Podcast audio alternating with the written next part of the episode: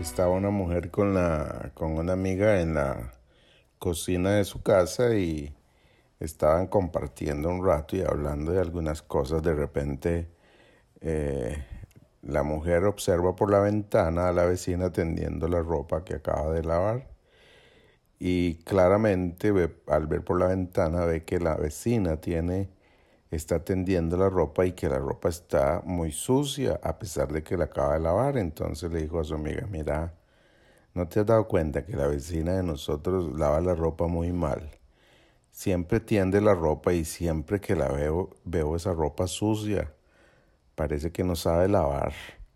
Entonces la, la amiga que estaba con ella se asomó a la ventana para ver lo que su amiga le decía y de repente notó que había algo más bien en la ventana y empezó a moverlo con la mano hasta que descubrió que era los vidrios estaban sucios y por eso la ropa de la vecina se veía sucia, pero no eran la ropa de la vecina, sino la, los vidrios de la ventana los que estaban sucios.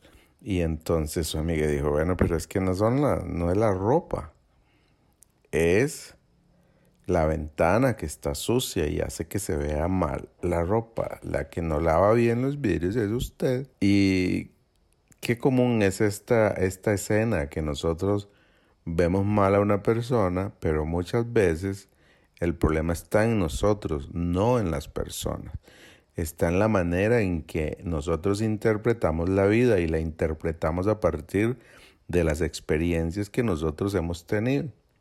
Por eso Jesús dijo estas palabras, ¿y por qué te preocupas por la astilla en el ojo de tu amigo cuando tú tienes un tronco en el tuyo? Qué palabras más bien dichas las de Jesús.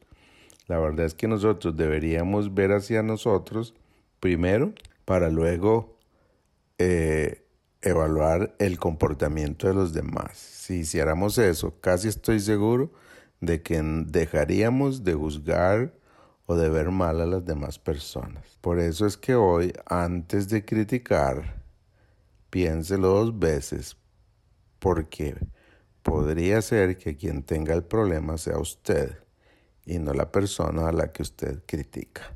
Un abrazo.